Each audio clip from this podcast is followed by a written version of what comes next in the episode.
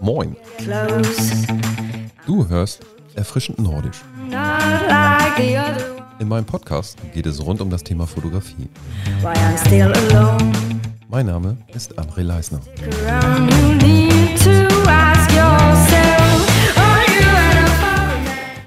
Folge 18. Tipps zur Makrofotografie. Möglichst daran. Das war damals für mich der ausschlaggebende Grund, um mir ein Makroobjektiv zuzulegen. Learning by doing ist bekanntlich der beste Weg, um etwas zu lernen. Anfangs produzierte ich einiges an Ausschuss, aber shit happens. Schlechte Bilder kann man löschen. Also keine falsche Scheu oder Zurückhaltung. Einen sehr nützlichen Tipp vorweg. Informiere dich und verschaffe dir einen Überblick über die Natur und ein kleines Basiswissen darüber, was dich interessiert. Denn was bringt es dir, wenn du weißt, was du gerne fotografieren möchtest, aber den Lebensort der Pflanzen und Insekten nicht kennst? Warum ist es gut, in der Makrofotografie frühmorgens zu fotografieren?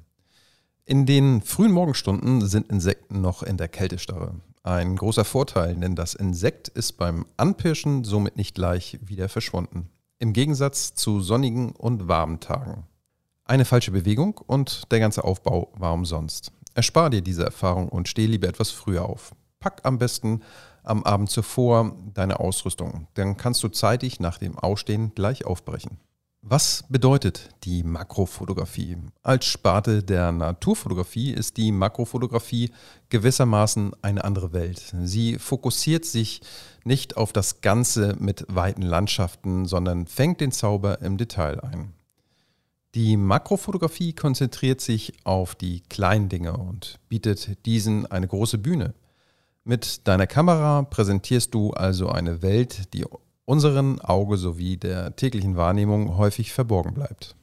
Beispiele für Makrofotos gefällig?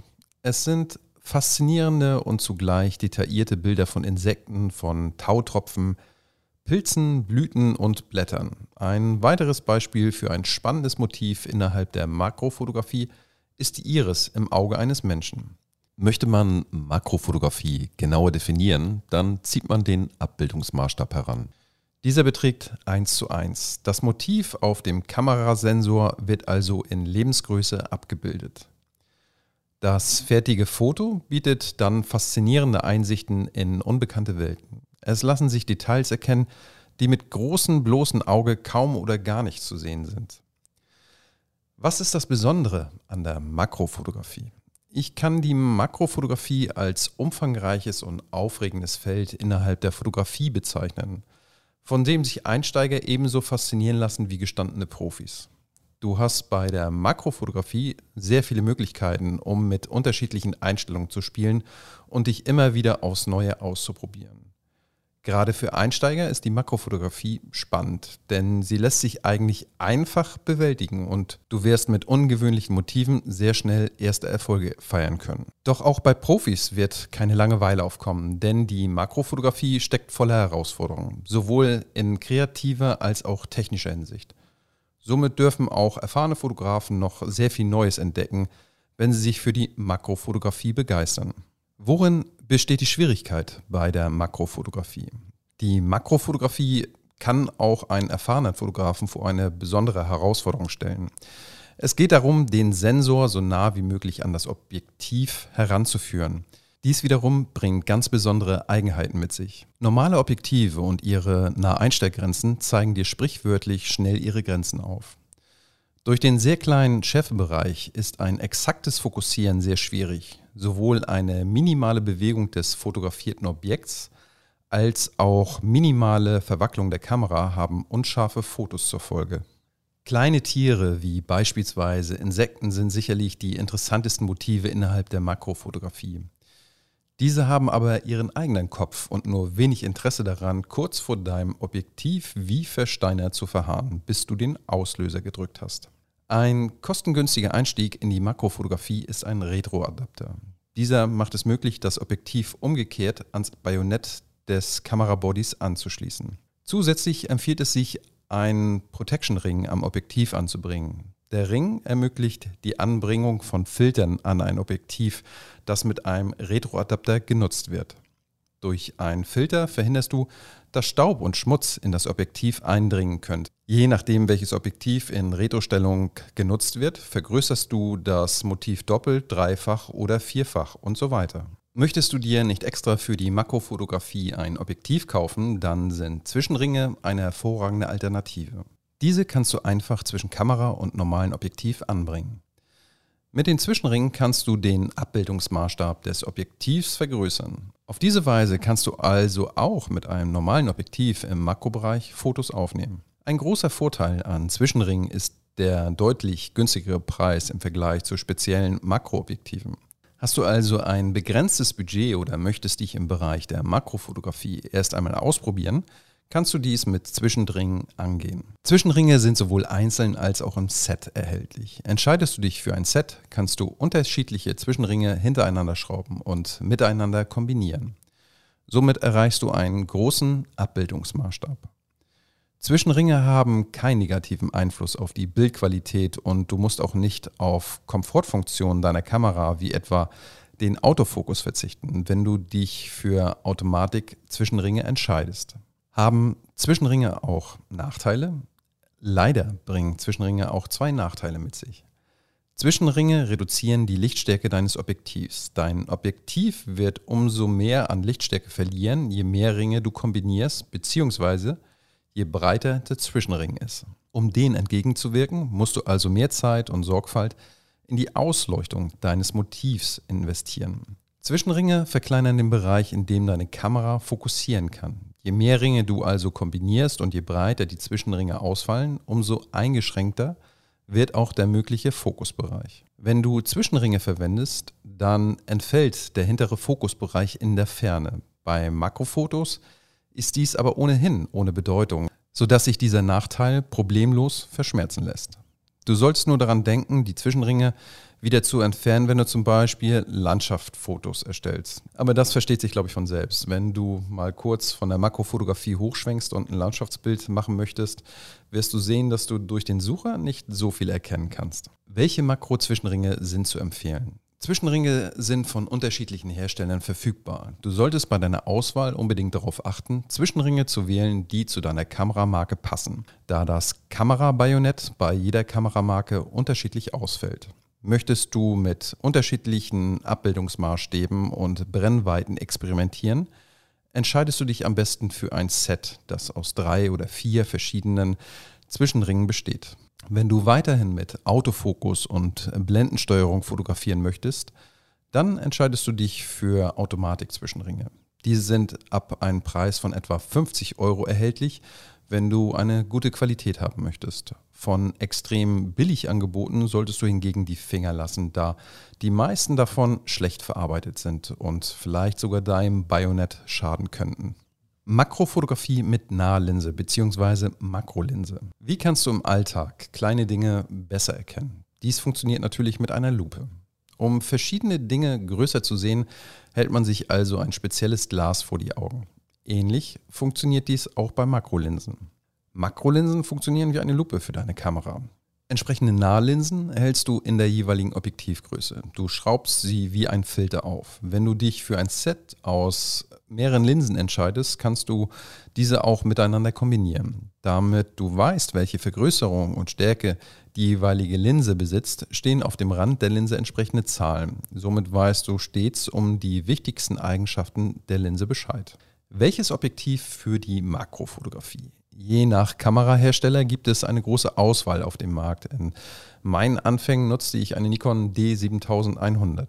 Nach langer Zeit des Suchens hatte ich mich für das Makroobjektiv von Nikon, das AFS Micro Nikkor 105 mm VR entschieden. Die Meinungen, ob ein Bildstabilisator benötigt wird oder nicht, gehen auseinander. In erster Linie geht es darum, was du mit dem Objektiv fotografieren möchtest.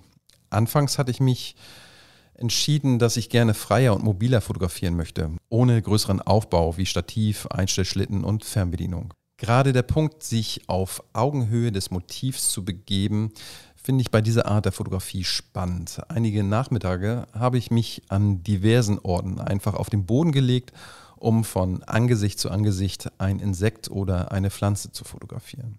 Eine Hummel zum Beispiel wirkt imposant, wenn sie auf gleicher Höhe oder von leicht unten fotografiert wird, anstatt nur platt von oben herunter. Welche Zusatzausrüstung braucht man für die Makrofotografie? Wie bei der Nachtfotografie nutze ich bei der Makrofotografie häufig einen Selbstauslöser, um Verwacklungen der Kamera zu vermeiden. Also dann, wenn ich Objekte fotografiere, die sich nicht bewegen. Wenn du häufig im Live-View arbeitest, wirst du vielleicht auch irgendwann feststellen, dass ein Stativ so seine Tücken hat. Beim minimalen Versetzen der Kamera verschwindet das Objekt aus dem Bildausschnitt. Feinjustierung mit einem Einstellschlitten. Fotografierst du viel im Makrobereich, könnte ein Einstellschlitten für dich vielleicht interessant sein. Auch hier gibt es diverse Anbieter, aber da ich großen Wert auf Qualität lege, bin ich bei Novoflex gelandet. Klar, der Preis ist hoch, aber die Qualität der Verarbeitung sprechen einfach für sich. Software für Focus-Stacking. Wenn du Richtung Focus-Stacking, zum Beispiel Helicon Focus, arbeiten möchtest, ist ein Einstellschlitten sehr zu empfehlen. In der Kombination mit Stativ, einem Einstellschlitten und einer Fernbedienung kannst du dich auf knackscharfe Bilder freuen. Man fängt zum Beispiel am Kopf des Insekts an und arbeitet sich mit dem Schlitten und dem Fokus bis zum Ende des Tierchens. Eine Focus-Stacking-Software fügt dann alle Bilder zu einem Bild zusammen. Am Ende lassen sich daraus unglaublich detailreiche Bilder erstellen. Es ist beeindruckend, was es bei kleinen Insekten zu entdecken gibt und wie detailreich sie aussehen, wenn man sich das fertige Bild in groß auf einem Rechner ansieht. Klammern und Halter für Pflanzen. Ein Grundsatz innerhalb der Makrofotografie lautet, möglichst schonend für die Natur und die Umgebung zu fotografieren. Du solltest also bei deinen Aufnahmen weder Pflanzen beschädigen noch Tiere stören. Auf der Suche nach dem perfekten Foto wäre es ein Unding, störende Pflanzen einfach aus dem Boden zu reißen oder umzuknicken. Erlaubt ist es hingegen, die Botanik für die Dauer der Aufnahme mit Klammern zur Seite zu heften. Für diesen Zweck kannst du auf einige Fotohelfer zurückgreifen, wie beispielsweise ein spezielles Foto Survival Kit von Novoflex. Ein bisschen Komfort darf es schon sein. Wenn du dich für die Makrofotografie begeisterst, benötigst du nicht nur sehr viel Geduld, sondern musst auch in bisweilen unbequemen Position verharren. Um es dir so bequem wie möglich beim Warten auf den perfekten Fotomoment zu machen, empfehle ich dir eine dünne Isomatte als Unterlage zu verwenden. Auf einer solchen Isomatte kannst du trocken und recht komfortabel im Gras sitzen, knien oder liegen, ohne Sorge vor einem nassen Hosenboden haben zu müssen. Also es ist ja, wenn du frühmorgens unterwegs bist, auch mal ähm, ja, Tau vorhanden, Wege noch feucht und da ist so eine Matte schon sehr komfortabel. Nimm also eine solche dünne Unterlage guten Gewissens mit auf deine Fototouren. Zwar wird gesagt, dass die Schärfentiefe im Nahbereich minimal ist, aber wenn du so richtig nah an ein Motiv herangehst, wirst du feststellen, dass dies leider nicht der Fall ist. Natürlich kommt es darauf an, auf was genau du den Schärfebereich legst. Ich hatte mich anfangs sehr darüber geärgert, als ich eine Fliege komplett scharf ablichten wollte, aber nur einen Teilbereich des Kopfes schärfen konnte. Das war ein klarer Fall von zu klein gewählter Blende. Blenden von 8, 12 oder noch höher sind keine Seltenheit.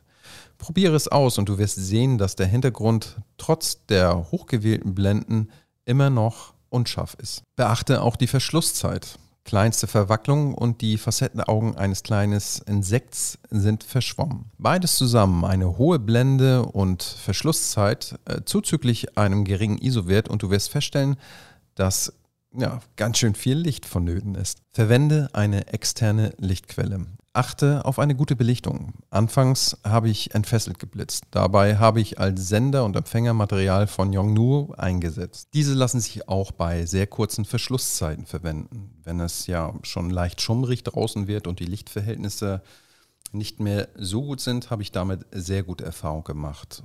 Und um der Dunkelheit fokussieren zu können, wirft der auf der Kamera montierte Sender ein rotes Gitternetz auf das Motiv. Zwar könnte man für diesen Zweck auch eine kleine Taschenlampe verwenden, aber danach müssten sich deine Augen erstmal wieder an die Dunkelheit gewöhnen. Heute nutze ich häufig einen Blitz von Godox, also den äh, MF12 Makro Blitz. K2. Da ein Blitz direkt auf dem Motiv sehr hart ist und auch Bereiche sehr schnell mal ausbrennen können, nutze ich einen Diffusor.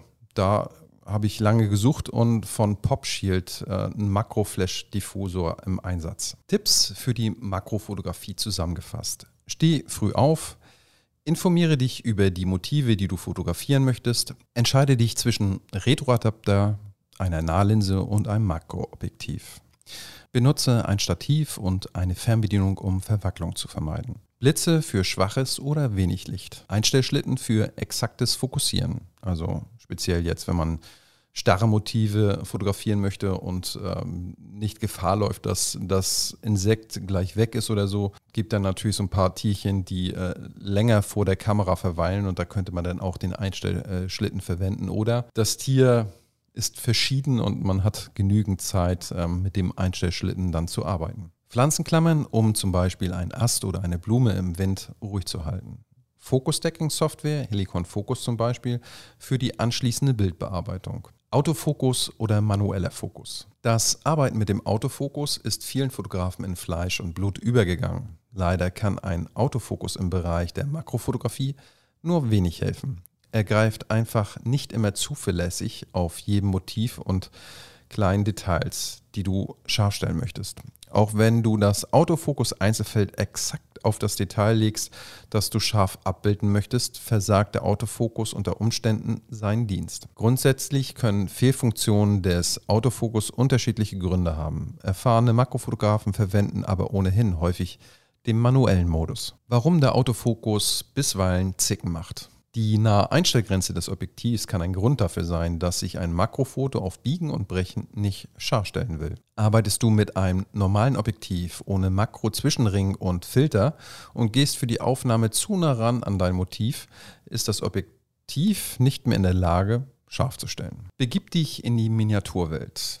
Ich bin immer wieder erstaunt darüber, wie sich die Wahrnehmung verändert, wenn man die Motive nur nah genug heranholt. Es beginnt bei recht unscheinbaren Dingen wie ein Wassertropfen und es geht hin bis zu komplexen Wunderwerken der Natur, wie dem Facettenauge einer Fliege. Mit der nötigen Geduld offenbaren sich faszinierende Perspektiven. Es steckt sehr viel Vorbereitungsarbeit dahinter und natürlich spielt die Technik auch eine große Rolle. Ich glaube, dass die Hintergründe zur Entstehung oftmals ebenso spannend sein können wie das fertige Foto selbst. Das Schöne an der Makrofotografie ist, dass man bereits alles um sich herum hat. Es gibt unzählige kleine Welten zu entdecken, sei es nun im Vorgarten oder in einem nahegelegenen Park. Auf der Suche nach Motiven in der Makrofotografie. Das Credo der Makrofotografie ist es, das Große im ganz Kleinen zu entdecken. Motive für die Makrofotografie kannst du sowohl in der Natur als auch überall im Alltag entdecken. Wenn du dich intensiver mit der Motivsuche für die Makrofotografie auseinandersetzt,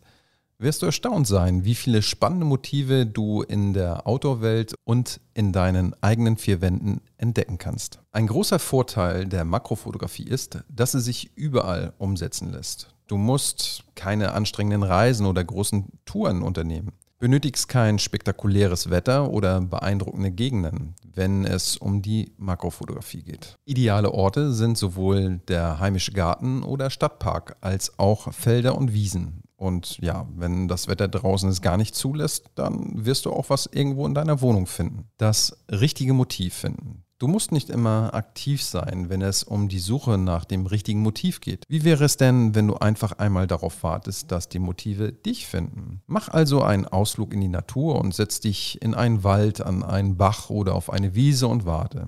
Sieh dich genau um und nimm deine Umgebung in dich auf.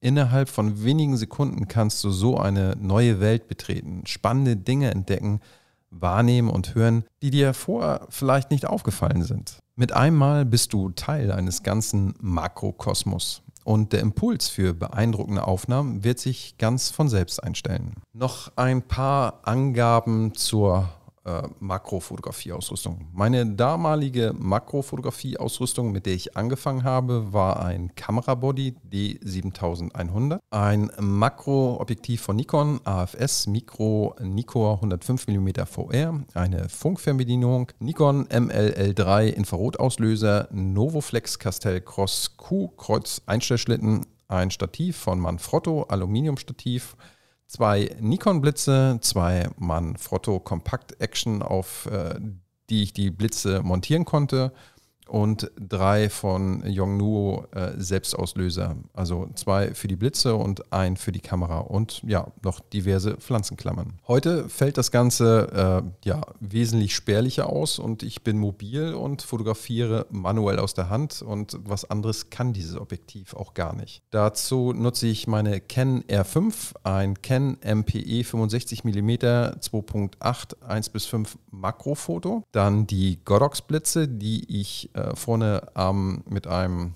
ja, Ring am Objektiv befestige, die MF12 Makro, äh, also das MF12 Makro Blitzgerät und dann äh, für, um das Licht softer zu machen, Pop Shield Makro Flash Diffusor.